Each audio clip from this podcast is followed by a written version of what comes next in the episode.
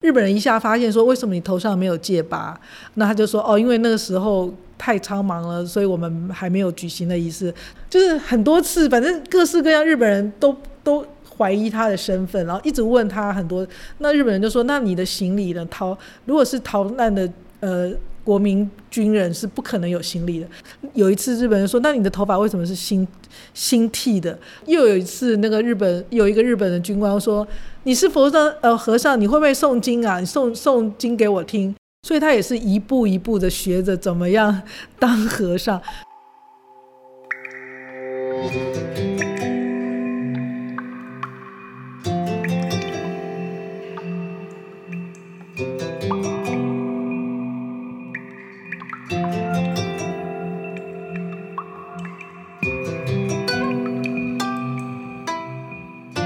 Podcast 可以像资料夹，一个夹子收一类资料；它也可以像是中药铺子上面的药格子，一个格子收一个故事。嗨，大家好，我是梁成宇，欢迎收听《好听史了之你的故事，我的故事》。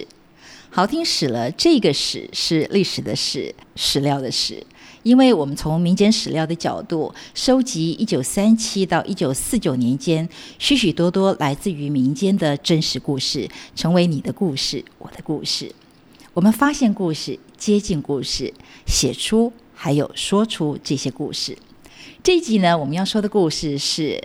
假和尚真军官还俗记》这本书的作者钮先明将军，他亲眼见证的。南京大屠杀，日军暴行。为您邀请到的来宾是李立恒，立恒是我们民间史料数位平台的编辑，也是联合报前采访中心的副主任，目前是自由撰稿者。嗨，立恒好。嗨，你好。谢谢。今天要和立恒聊聊聊《还俗记》这本书啊，因为不久之前，立恒你才刚看完这本书，对不对？是。好。呃，我记得在听你讲这本书的时候啊，呃，我听着听着都觉得还没看，但是光是听你讲书就觉得这本书一定很好看，而且这中间深具意义。那立恒也特别从《还书记》这本书里头摘录了十篇，做成了书摘，在不久的将来会在我们的平台上面推出，请大家拭目期待。其实。立恒，我觉得你是一位爱书人哎。我很爱看书，可是我的呃乱看，就是没有没有是说特别挑什么类别的书籍来看，然后乱看，然后爱看这样子。你乱看爱看，然后看完以后和我们分享。我在听你分享那个过程，我觉得你非常会说书，每次都让我听得津津有味，欲罢不能。那我们今天就来先听为快，要请立恒。在节目上为我们就《还俗记》来呃说书啊，《还俗记》这个作者钮先明将军，他所讲的这个故事啊，大概是民国二十六年，就是一九三七年啊十二月十二日、十三日，一直到民国二十七年一九三八年八月份，这八个月中间呢，呃，他在对日抗战初期。南京沦陷的时候，当时他作为国军的军官，然后为了躲避南京啊常沦陷，然后躲避日军的追杀，他短暂的当了八个月的和尚。相关经历啊，立恒，我能不能请您先说一下啊？这个南京大屠杀事件，我想很可能很多年轻人现在会觉得这个名词已经非常遥远了。其实现在在南京都有那种南京大屠杀纪念馆，其实不会遥远，只是一般人越来越没有，就是觉得这个历史是越来越远了。但是其实这南京大屠杀是一个很沉重的大时代里面的大历史，那呃，是其实是非常残酷，任何只要亲身经历的人，相信他几辈子都不会忘记这个这样的一个沉痛的一些事事件啊。那呃，在《还俗记》这本书里面，其实是我觉得他就是呃，是一个真实，就是这个钮先明将军他自己的真实经历。可是人家说，呃，人生如戏，戏如人生。他自己在这段期间，我觉得他的一辈子，这整个人生都比戏剧还戏剧，真实更真实，真的是一个非常让人看了之后会让人非常非常的印象深刻，且很感叹的一个人生故事，真实的故事。是，哎呀，那呃，介绍一下钮先明将军这位作者。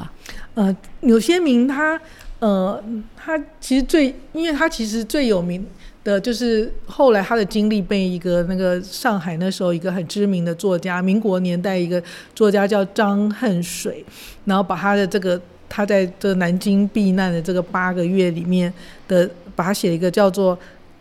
大江东去》这本书，那所以他他的故事一下就变得非常。非常的知名度非常的高，然后这是用小说形式来写的，呃，对对对对，但是故事原型是柳先明，对他，但他柳先明自己后来有讲说，呃，张恨水写他这本《大江东去》的小说，他虽然是故事原型，但是其中有一些情节，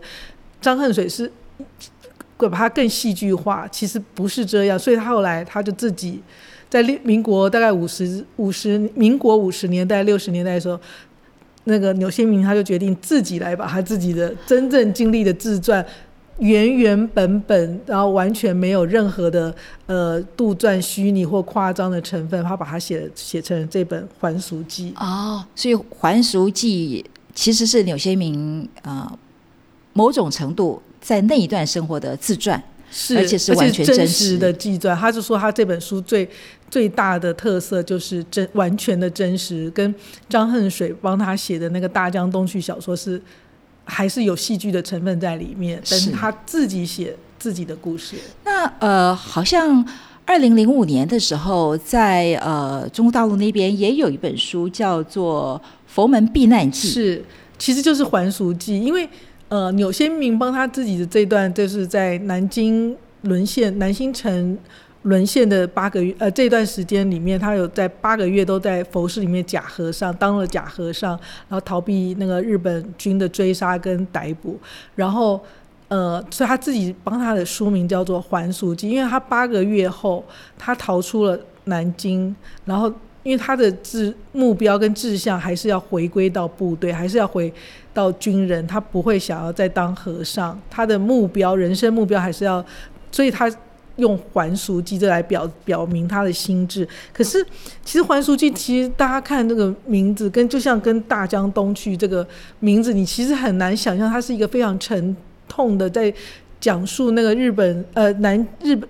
日本人在南京沦南南京城沦陷之后那些呃暴行，包括大屠杀，包括怎么样，那那个你很难去联想到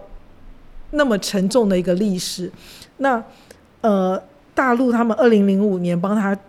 那本《还俗记》呃，就是从在大陆出版，用简体字的出版，他们就取名《佛门佛门避难记》。那我觉得佛门避难两者是同一本书，是同一本书，然后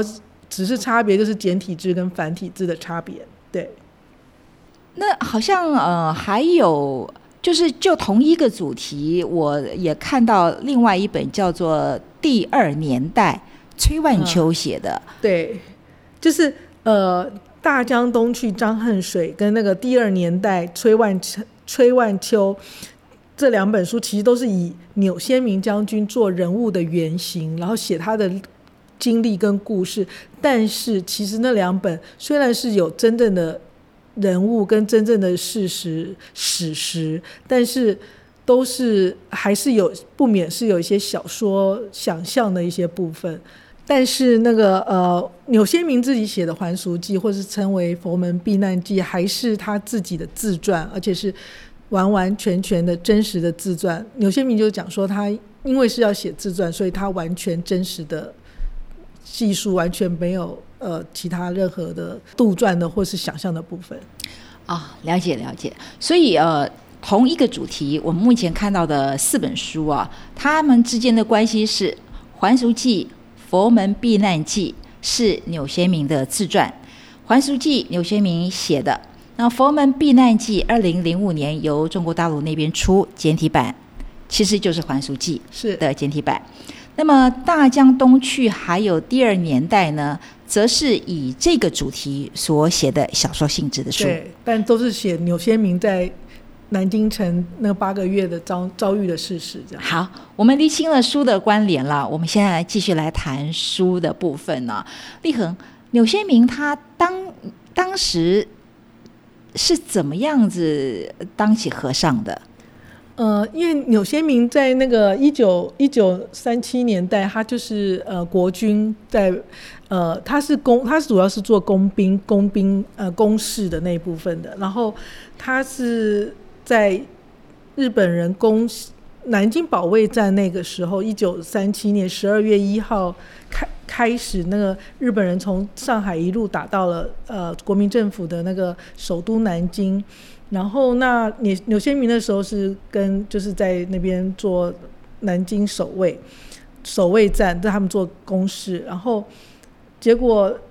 很快的日本人就攻陷攻攻陷了南京，然后。呃，那个时候，那个他们那时候纽先明跟他们是在负责守那个南京城的光华门。光华门，对，然后就后来光华光华门也被攻破了，然后所有大量的军呃国国民军就开始就是要撤退。大量的人去撤退，然后而且是临时的撤退，而且完全没有战略战术的撤退。其实他们当时应该也有一部分还不知道已经呃决定要撤退了。对，那个那个情况应该是非常混乱的吧？我相信他们不。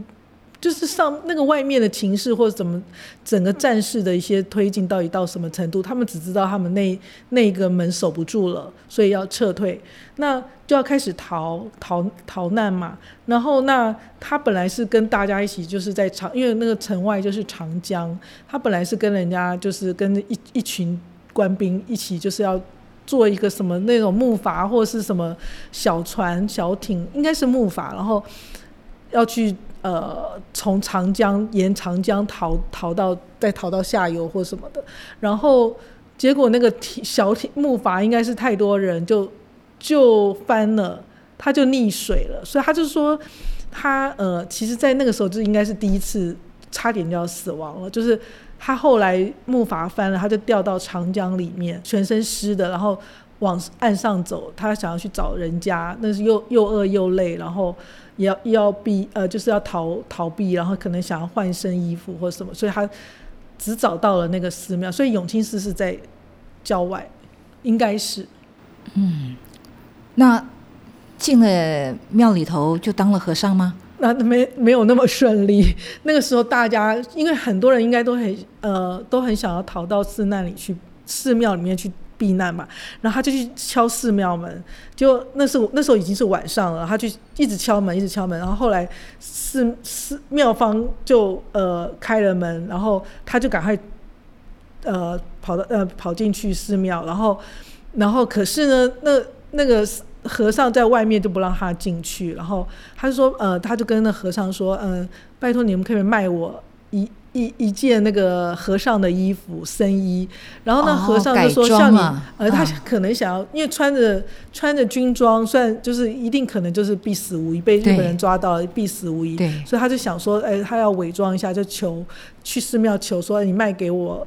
一套和尚的衣服。那和尚就冷冷的说，呃，这时候钱要我要钱也没用，我我不要钱，然后呃，而且像你这样的人来。很多很多好几个人来了，我们都没有收这样。那他就说，他他就就说，呃，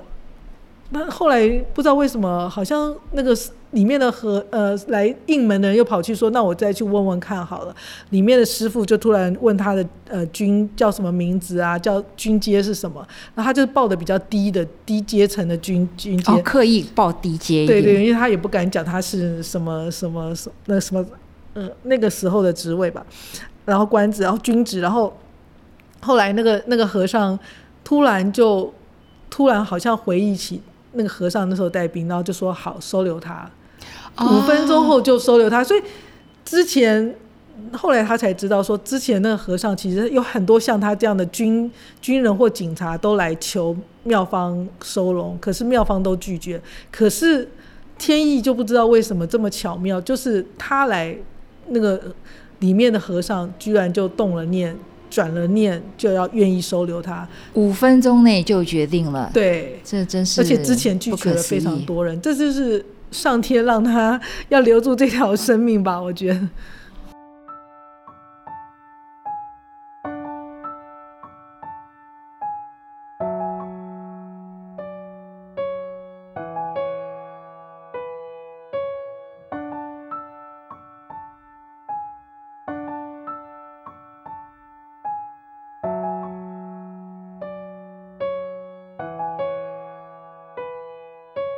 欢迎回到《好听史了之你的故事我的故事》。南京呈现的那一个夜晚，他在兵荒马乱之中，呃，掉入江中，上了岸，然后进到永清寺，就从此当了和尚。其实他也是一步一步的学着做和尚，因为他也是情势所迫，他也不知道外面的危机，因为。他一到了寺庙，虽然和尚帮他剃了发，但是终究他那个样子就不像和尚。只要日军来盘，日本人来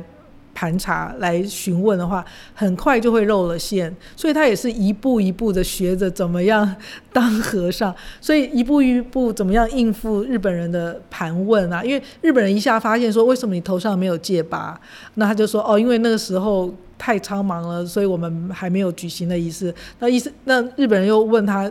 有一次日本人说：“那你的头发为什么是新剃的？”然后他就说：“哦，那因为太久，就最近的战争或什么的，所以太久没有剃发。”然后，然后日本人说：“那你的行李呢？”就是很多次，反正各式各样，日本人都都怀疑他的身份，然后一直问他很多。那日本人就说：“那你的行李呢？逃如果是逃难的，呃。”国民军人是不可能有行李的，可是那时候刚好那就是那么巧，那个那个里面的有一个小和尚，他就是有一包有一个行李包袱放在那，然后他就请那个拿了那个包袱说这就是我的行李，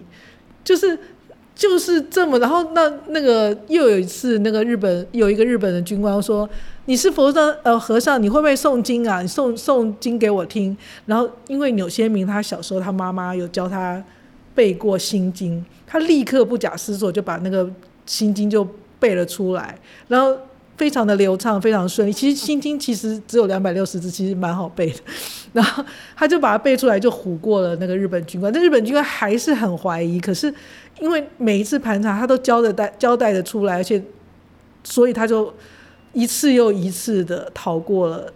哇，听听起来真是惊险又刺激耶！就是呃，听起来他也不只是经历过一两次、三四次、非常多次的日军盘查，他都能够透过他的机制，也许也有天意，化险为夷，然后继续用他的假和尚身份。他有他有写到说，他有亲眼。有一次刚开始的时候，有一次日军来来庙里，就是叫大家都站出来，但是庙里大概有七八个人，还到十个人，然后不知道他也不知道为什么后面在队伍的后面有一个有一个警察，他穿了僧人的外衣，但他里面的那个警察制服没有脱掉，那那个人只是外面，然后那个日本人马上看出来那个中国警察，就说你把外套脱掉，然后大衣脱掉了，脱掉之后就露出了他警察制服，然后立刻就被枪毙。当场死亡，所以像这样的例子也是有的。在那个在日本，在南京沦陷的时候，日本人到处去呃追。那他在被盘查的这些过程里头，他都听得懂日本人讲的话。呃，因为他的历，他他其实他是我们要讲一下钮先明的呃身世家世。他的父父亲是呃，就是他们是官宦家庭，他爸爸好像是在民国时期有当过财政总长，然后。他小，所以他小时候少年的时候就去日本留学，好像念的是日本的什么陆军士官学校军校，而且是毕业，所以他会日文，他通晓日文。然后后来他又去日日本军校毕业之后，他又去呃法国，也是念继续要念军校，可是念了没多久，就是因为发生了那个日本日本侵华战呃事件，所以他就回国来报效国家。所以他对日文是很熟的，所以当日本人在日本兵军在盘查他的时候，因为日本人会讲日本话，他都知道他们要做什么，所以他心里已经有那么一段有一些时间，对，有一些时间可以想先想好要怎么应付，可能这也是他比能够侥幸生存的一个原因。但是他敢用日文去回吗？因为哦，他不能，他就是要故意说他装不懂。他要装的他不懂日文，因为他一旦露馅说他会日文，人家日日本人就会非常，因为和尚怎么可能会讲日文？怎么会有这么好的国际观、语文能力什么的？所以他还是都是装的他听不懂，可是他心里会有谱，就说日本人要查他什么方向，他会有谱，他可以事先。想好应对的方式。对啊，因为呃，在城南京城沦陷了，你会日文，那你的命运可能就是啊，日本人抓你去翻译，是单人同意，你就要当汉奸，或是你当汉奸呢？对对，他又不愿意，所以他就所以他整个当和尚的过程以后是八个月里面，他我从来，可是后来庙里的人、和尚或是住庙的一些人，其实都越都发现说他其实会会讲日文。可是他还是不愿意讲，但是到后面那八个月的后面之后，他才慢慢的就是庙里人都会发现说他他懂日文，他他可以应付日本人这样子。可是之前他是绝对不不肯告诉任何人说他会日文，太厉害了，这真是处变不惊哎。李恒，那这一本书还有一个很大的那个特色就是，呃，大家都知道钮先明将军亲眼。目睹了日军在南京沦陷之后的这个暴行，日军的大屠杀这一段，呃，您能不能说一下？其实钮先明将军里面他写到那些那个日军的那个暴行的时候，其实看了真的会让人家非常的难过跟愤慨。那像他们，他是庙里的和尚，那日本人。那时候其实他们要大屠杀，其实是都已经事先都前几天就已经可能都已经接到命令了，所以他那时候就是在南京大屠杀的前几天，就有日本日本军人叫他们那些庙里的和尚啊，或是在庙里打劫那些老老人们，就是要去砍树。而且都砍了几公尺，还规定说大概要几公尺，然后前面要有树杈。他那时候在想说，是不是要开火做饭，就是烧这些木材。他也没，他也不知道要什么。可是，就是他们就是就被日本人去抓去，要去砍树、砍柴，然后去做做一些事事情。他也不不明所以。可是，在十二月十二日、十三日那个晚上，他突然就听到机关在夜里就听到很清楚的一连串的机关枪。的声音，然后他有记述这一段的，就是他呃没有目睹，但是他那个整个过程他是见，就是他是参，就是他有经历过，他是先听到呃机关，他他是听到机关重机关的那个连连级的声音，然后第二天第二天日本人就来了，就就就又把他们这些庙里的和尚，这些还有那些呃人可以做事的人。都叫去，然后原来就是要到河边去把那些那些尸体插到河边。还有他有他这里面都写的很详细，就是说那个在一个大湾子段，然后本来日本人打的算盘是说在江边杀了这些人，就是把他这些人将来就是把他推推把这些尸体推到江里面，然后江这有水流，就把这些尸体冲到下游去，就出海了这样子。结果那些。结果那个时候好像是冬天吧，那个水是枯水，十二月长江枯水结果没有水流，所以那些尸体即使你把它搓到岸边，根本冲不走，所以都积在那里，又湿臭又是什么？那真的是。很很残忍，然后很恐怖的一个。对，好像后来南京城有一阵子有那个流行所谓的臭票，也跟这个有关吗？有啊，所以后来有些朋友讲说，他们那些在南京城的人都被叫去打疫苗，就是因为死了这么多人，然后尸体又冲不走，就会很容易有虐，就是一些疫疾病啊，什么疫情啊，所以每一个人都被强迫，南京的居民还还还活着的人都被。叫去打疫苗，而且有一句老话吗？对，大难之呃大难之后必有大灾呀。对对对，然后那那个臭票是什么呢？就是那些那些呃被虐杀奸杀的尸体里面，他们衣服里面都会有一些钞票嘛，因为逃难或者身上一定会有一些值钱的东西，不管是黄金首饰或是钞票。那日本人就就会叫当地的南京的居民去，因为那个尸体几个月都。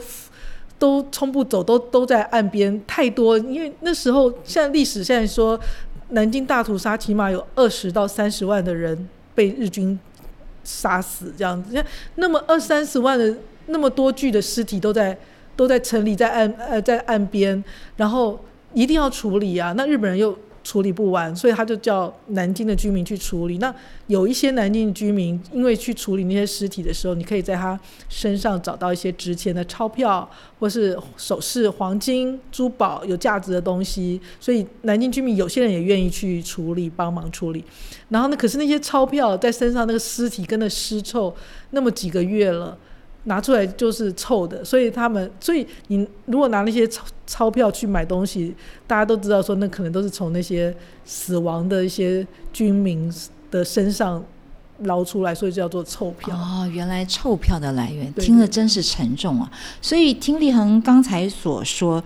呃，日军要对南京城进行大屠杀，这个暴行一路以来都是有预谋的。先叫和尚们去砍柴，呃，叫那个抓到的呃国军去砍那个呃石榴枝子，对。然后他们找到了大湾子这个地方作为他屠杀的场地，对，想说。